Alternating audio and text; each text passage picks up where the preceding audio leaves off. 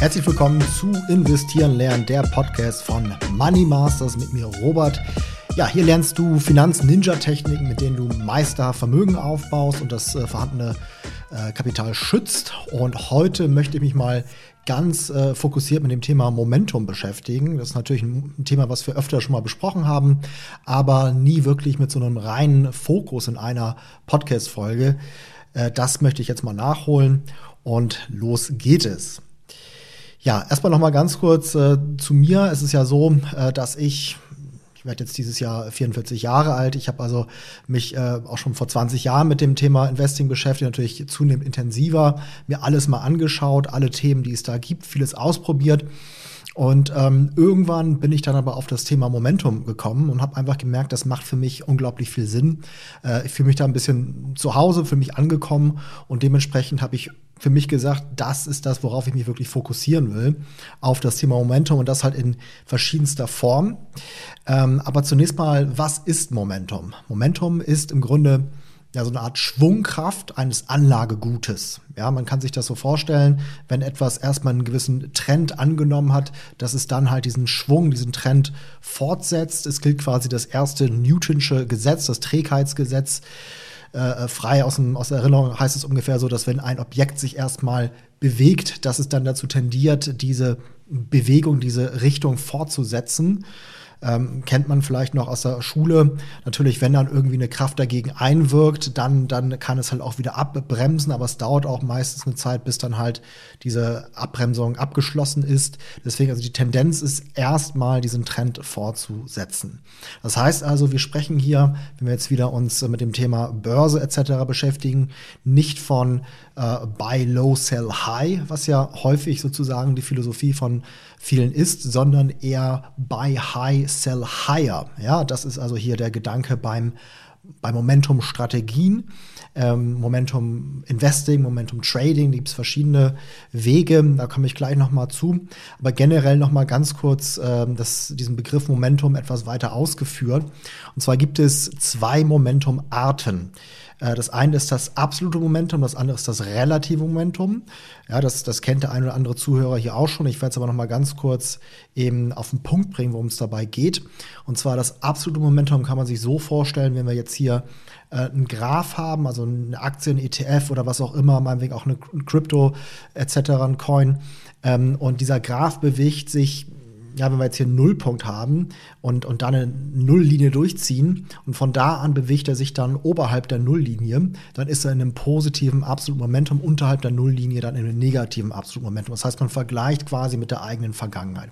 Das andere ist das relative Momentum. Relativ heißt ja auch vergleichend, aber halt nicht mit sich selbst, nicht mit der eigenen Vergangenheit, sondern mit konkurrierenden Anlagegütern. Das heißt also, wenn jetzt ein ich sag mal wieder eine Aktie als Beispiel, in einem negativen absoluten Momentum ist, also unterhalb der Nulllinie, aber immer noch sich besser hält als ein konkurrierendes Anlagegut, was halt noch äh, weiter unten ist vom Graph her, dann ist es halt zwar in einem negativen absoluten Momentum, aber in einem positiven relativen Momentum im Vergleich halt zu diesem anderen Anlagegut.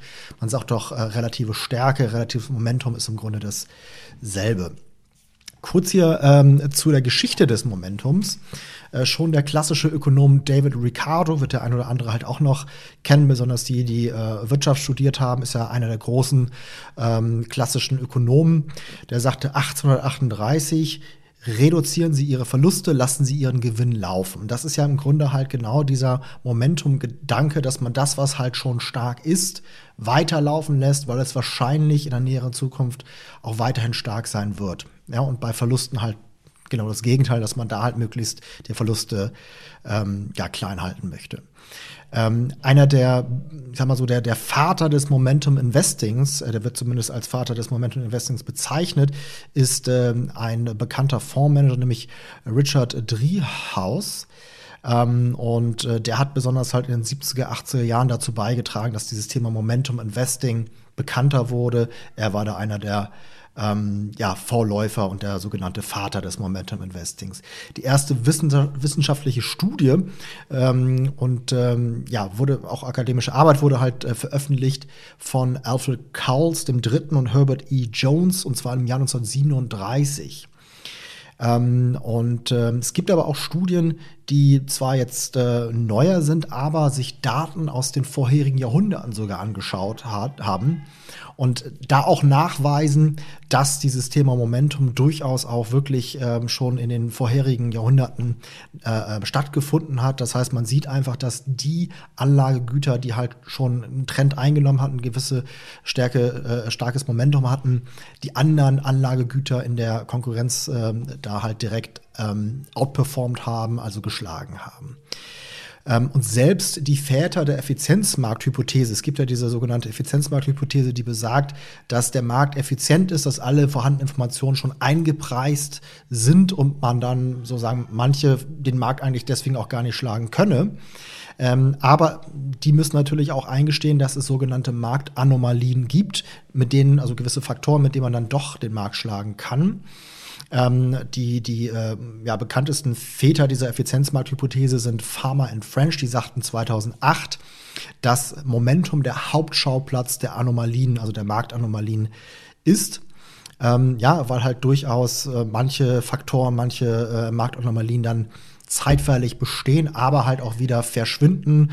Ist ja auch irgendwie logisch, dass man, wenn man merkt, okay, da ist was, womit man den Markt schlagen kann, stürzen sich alle drauf und dadurch verschwindet es dann wieder. Aber nicht so bei Momentum. Momentum ist sehr robust, also es wurde zwar als, als Marktanomalie erkannt, aber trotzdem besteht es weiter. Und wie gesagt, das halt auch ähm, über alle Zeiträume und sogar über alle Märkte hinweg, muss man sagen. Also überall da, wo Angebot und Nachfrage zusammenkommen, also wo halt äh, ja, Preisbildung stattfindet, da äh, ist auch das Thema Momentum nachzuweisen. Ähm, insofern also sehr, sehr ähm, ja, stark nachgewiesen, wissenschaftlich äh, nachgewiesenes, ähm, nachgewiesene Marktanomalie. Jetzt ist die große Frage, und da streiten sich natürlich dann auch die Wissenschaftler drüber, warum funktioniert das? Warum gibt es diesen Momentum-Effekt? Und da gibt es jetzt verschiedene Ansätze. Manche sind halt dann eher ja, vereinbar noch mit der Effizienzmarkthypothese. Andere sind halt eher auf dem anderen Lager, die halt eher sich mit der Verhaltensökonomie, also mit der psychologischen ähm, äh, Sichtweise beschäftigen. Ähm, ich habe jetzt hier mal vier mh, ja, Perspektiven ähm, die ich präsentieren möchte. Das eine erstmal die Frage ist, wie ist das überhaupt rein ja, technisch sozusagen, wie entstehen Trends? Und äh, das hängt natürlich einfach mit dieser Kapitalrotation zusammen. Also das Kapital ähm, es gibt ja immer so gewisse Moden, sage ich mal. Jetzt momentan zum Beispiel ist der Energiesektor sehr stark. Ähm, irgendwann wird das aber wieder anders sein. Dann rotiert das Kapital aus dem Energiesektor, nachdem da halt schon ein gewisser Trend war, rotiert das Kapital halt in den anderen Sektor rein. Dann wird der halt eher ja, einen Trend hinlegen, einen positiven Trend. Dann rotiert das Kapital aber auch über die äh, Regionen. Also einmal ist äh, der US-Markt stark, Europa, Asien etc. Ähm, aber halt auch durch die verschiedenen Anlagegüter, also Aktien, äh, Anleihen, Edelmetalle, Krypto und so weiter. Da gibt es halt manchmal auch so gewisse negative Korrelationen. Wenn das eine stark ist, ist das andere schwach es gibt manchmal aber auch Fälle, dass beides halt äh, sich ein Stück weit parallel entwickelt, also kann man nicht so verallgemeinern. Ähm, jetzt nochmal zu dieser psychologischen ähm, Sichtweise. Äh, man kann sich ja vorstellen, Trends, wenn da erstmal, nehmen wir jetzt mal ein Beispiel, Tesla-Aktie zum Beispiel sich stark entwickelt, auf einmal sehen alle, ha, da haben ja viele ähm, gute Rendite gemacht. Ich möchte auch, ja, das ist so dieses FOMO, Fear of Missing Out. Das heißt, dann springen halt noch mehr Käufer da äh, rein und äh, kaufen die Aktie, dadurch steigt der Preis umso mehr. Das heißt also, das beschleunigt sich dann noch. Ähm, und dann gibt es auch teilweise halt so Überreaktionen. Das heißt also, ja, das beschleunigt sich, das zieht dann noch mehr Käufer an, beschleunigt sich umso mehr, bis es dann irgendwann so stark überspannt ist, ähm, dass es natürlich irgendwann dann wieder in sich zusammenfallen muss. Aber bis dahin hat es ja schon eine ziemliche Zeit lang dann auch einen positiven Trend hingelegt. Ähm, deswegen hat es auch immer was mit dem Zeithorizont zu tun. Also Momentum ist jetzt nichts für Leute, die halt wirklich ganz, ganz lange da nichts mehr anfassen wollen, also wirklich nur Buy and Hold machen wollen, sondern es ist halt eher ja eine Sichtweise von Monaten, vielleicht einem Jahr oder halt auch ganz kurze Zeitebene, komme ich gleich nochmal zu. Ähm, deswegen, ne, also wenn man jetzt wirklich ganz, ganz lang äh, in die Zukunft schaut, dann ist halt doch eher diese Fundamentalsicht vielleicht wichtiger, aber ja, wie gesagt, halt auf kürzeren Zeitebene ist Momentum einfach ähm, der stärkste Faktor. Ähm, jetzt nochmal, ich hatte eben schon gesagt, dass es ja diese Effizienzmarkthypothese gibt und ähm, wie kann man das da in Einklang bringen? Also gibt es halt die Theorie, dass Momentum darauf basiert, dass höher bewertete Aktien, ich hatte ja vorhin schon gesagt, buy high, sell higher. Das heißt also, wir haben schon eine etwas höhere Bewertung. Ja, KGV etc., das kennt man ja, Kurs-Gewinn-Verhältnis, das ist ja eine Art äh, der Aktienbewertung. Ähm, gibt es natürlich noch andere aber dass halt so eine höhere Bewertung dann auch dazu führt, dass man ein höheres Risiko hat. Das ist zumindest die Theorie, weil je höher die Bewertung ist, desto äh, höher ist auch die Wahrscheinlichkeit, dass irgendwann wieder eine Trendumkehr stattfindet. Und für dieses höhere Risiko bekommt man dann auch eine höhere Risikoprämie. Das ist halt ein Versuch, das Ganze dann fundamental zu erklären und in Einklang zu bringen mit der Effizienzmarkthypothese, dass man sagt, okay, die, da ist, gibt es zwar einen Momentum-Effekt, aber äh, es wäre halt dann auch ein höheres Risiko. Ist jetzt noch ein bisschen zu hinterfragen. Stelle ich mal ein Fragezeichen hinter, habe ich äh, teilweise auch eine andere Sicht drauf. Aber wie gesagt, diese Theorie gibt es. Und ähm, ja, gibt es halt verschiedene äh, Streitpunkte. Aber bildlich gesprochen kann man sich das so vorstellen. Ähm, ja, wenn ein Zug, wie gesagt, halt erstmal anfängt ähm, zu, zu, zu arbeiten, äh, sich zu beschleunigen, dann irgendwann geht es halt wie, wie von alleine, der gleitet so über die Gleise, bis dann irgendwann wieder gebremst wird und dann dauert es auch eine lange Zeit, bis er halt wirklich zum Stehen kommt. Also dieser Mittelpart, der ist eigentlich der, Part, der am, am besten halt geeignet ist für dann für solche Trendfolge-Momentum-Strategien. Ja, das heißt also da, wo wirklich das am, am schnellsten vorangeht, wo man wirklich eine längere Zeit einen, einen guten Trend hat. Ähm, und das ist halt genauso hier zu übertragen, auch auf das Thema Börse, auf das Thema äh, Momentum-Strategien. Ähm, ja, und jetzt gibt es halt verschiedene Zeitebenen. Es gibt Momentum Investing, also wo man eher auf lange Sicht das Ganze betreibt, sagen wir mal zwölf Monate. Ähm, da würde man auch anders vorgehen als bei kürzeren, eher aktiveren Momentum-Trading-Strategien. Also wenn man Investor ist, dann lässt man halt eher ein bisschen laufen, man hat halt ein paar Regeln. Das ist also ein systematischer Ansatz. Man hält sich da mechanisch an gewisse Regeln, befolgt die und reagiert nicht auf jede kleine Korrektur. Ähm, während halt es beim Trading, wie gesagt, aktiver äh, vorgeht, man spricht auch von diskretionär, das heißt also, dass man da schon sehr stark auch mit dem eigenen Gutdünken rangeht, dass man ähm, ja versucht da halt durch verschiedenste entweder persönliche Meinung oder auch Indikatoren etc. was herauszulesen und, und da halt kleinere Bewegungen dann mitzunehmen. Generell ist es aber immer so, dass das halt hier eine eher technische Analyse ist. Ja, technische Chartanalyse. Da gibt es ja verschiedenste Möglichkeiten. Das eine sind halt wirkliche äh, sogenannte Indikatoren. Das sind dann meistens Oszillatoren. Also für Momentum nutzt man Oszillatoren. Äh, dann gibt es auch einfach dieses Thema relative Stärke als Kurve. Das heißt also, nehmen wir jetzt mal wieder Tesla als Beispiel. Wenn ich jetzt äh, die Kursentwicklung von, von der Tesla-Aktie ähm, teile, sozusagen durch die Kursentwicklung des SP 500, also quasi dem Gesamtmarkt, und dann das Ganze eine Zahl ergibt, die größer 1 ist, dann ist das in einem positiven, relativen Momentum zum Gesamtmarkt, eine relative Stärke. Und da kann ich ja dann auch dementsprechende Kurve ziehen, sehen, aha, die Kurve ist steigend, ist fallen, etc. Und daran dann auch ähm, zum Beispiel was ablesen. Es gibt auch Performance-Charts, das heißt, man sieht, hier ist ähm, sag ich mal, äh, Nullpunkt. Äh, von da aus gesehen, bis heute hat sich das äh, so und so entwickelt, prozentual gesehen. Ja, das heißt, man hat eine gewisse Lookback-Period, Rückblickzeit und sieht, aha, in dem Zeitraum hat sich das Ganze so und so entwickelt. Äh, Volumen ist zwar jetzt kein direkter Momentum-Indikator, aber finde ich auch in dem Zusammenhang wichtig, weil es halt nochmal so gewisse ja, Trends bestätigt. Also wenn halt da etwas Trend begonnen hat und dann halt mehr und mehr Leute da raufspringen, dann ist das halt eine gewisse Bestätigung des Ganzen und beschleunigt dann noch den Trend. Man kann auch mit Trendlinien arbeiten. Stellen wir uns das mal so vor, wenn jetzt eine Aktie, sag ich mal, fällt, also der Kurs fällt, ähm, wir ziehen jetzt oberhalb dieser Kurve eine gerade Linie, ja, die quasi da mehrere Punkte verbindet.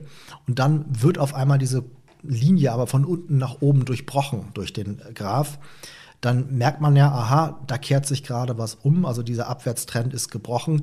Andersrum natürlich genauso. Beim Aufwärtstrend kann man dann sagen, okay, der Aufwärtstrend ist gebrochen. Könnte das vielleicht als Signal geben, zu sagen, jetzt steige ich wieder aus. Ähm, also insofern eigentlich eine relativ simple Methode, die aber durchaus gar nicht mal so schlecht funktioniert. Also Trendlinien finde ich äh, sehr, sehr spannend auf jeden Fall. Ähm, man kann das Ganze aber auch mit Fundamentaldaten kombinieren. Und zwar je länger der Zeithorizont ist, die Zeitebene ist, desto wichtiger werden dann doch Fundamentaldaten. Man muss es nicht, ja, also gibt es halt auch verschiedene Meinungen, aber es gibt ja zum Beispiel die Can-Slim-Methode von William O'Neill, die auch durchaus Fundamentaldaten da ein Stück weit mit einbezieht. Ähm, wie gesagt, wenn ich jetzt als Daytrader unterwegs bin, da sind Fundamentaldaten eigentlich gar nicht wichtig, äh, aber je länger der Zeithorizont ist, ähm, desto wichtiger wird das dann doch.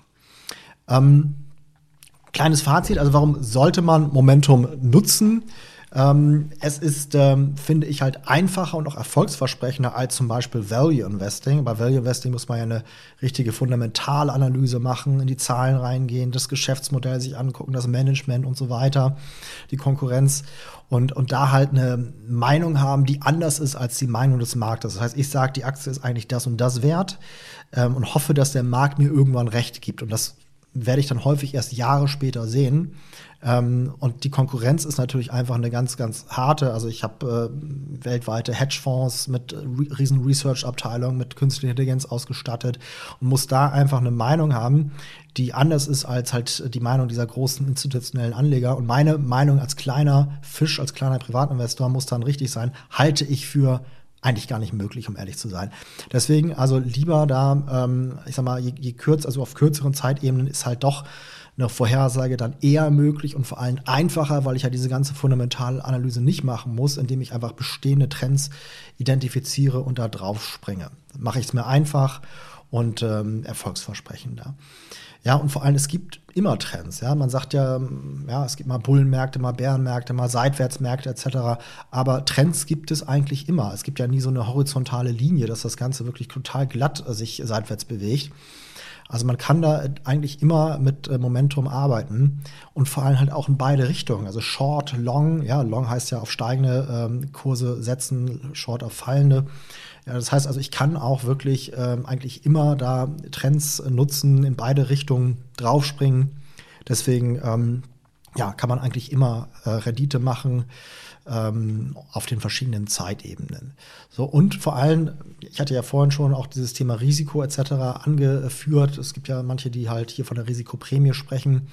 Ähm, interessant ist aber, dass man halt tatsächlich mit Momentum äh, nicht nur die Rendite steigern, sondern gleichzeitig auch das Risiko reduzieren kann. Ist ja ein Stück weit auch logisch. Äh, wir haben ja vorhin schon gesagt, äh, Gewinne lange laufen lassen, Verluste aber schneller realisieren. Und diese schnell realisierten Verluste, das hält halt das Risiko klein. Und die langlaufenden Gewinne, die lassen, lassen dann die Rendite ähm, ja, möglichst groß werden. So, deswegen also wirklich beides kombiniert hier möglich. Ähm, aber Achtung, ähm, ich hatte vorhin schon gesagt, man wird nie genau den Tiefpunkt, nie genau den Hochpunkt erwischen. Ja, das heißt also, ähm, natürlich gewisse Schwankungen gehören mit dazu, muss man aushalten. Und äh, das Thema Risikomanagement ist auch wichtig, ähm, da halt wirklich sich vor darüber Gedanken zu machen, wie manage ich mein, mein Trade oder auch mein Investment, da klare Regeln sich zurechtzulegen, auch sich diszipliniert dran zu halten. Ähm, deswegen auch dieses Thema Mindset, einfach wirklich langfristig denken zu können äh, verschiedenste Dinge, die damit reinspielen und einfach ein solides System zu haben, ähm, ja, das halt sich anpasst, das immer funktioniert, das einfach Sinn macht, das getestet ist. Und äh, da ist es natürlich dann auch wichtig, am Anfang einfach in Wissen zu investieren, Wissen aufzubauen und sich jetzt nicht einfach blind da irgendwie reinzustürzen. Ich spreche ja mit vielen Leuten, die dann doch, ja, ich spreche jetzt hier von Anfängern, meinen, ja, ich habe da ein ganz gutes Bauchgefühl, ich richte das schon hin ja, kann ja mal äh, auch funktionieren, aber ich glaube, mit Bauchgefühl alleine wird man da langfristig nicht so erfolgreich sein. Also man muss da schon solides Wissen erstmal aufbauen. Genau, und da ähm, auch so der letzte Punkt, den ich nochmal anführen möchte. Also wenn du interessiert bist, ähm, ein auf Momentum basierendes System dir anzueignen und damit erfolgreich Vermögen aufzubauen, ähm, dann nochmal ein kleiner Tipp. Und zwar habe ich mein Fallstudienvideo jetzt nochmal komplett neu gemacht.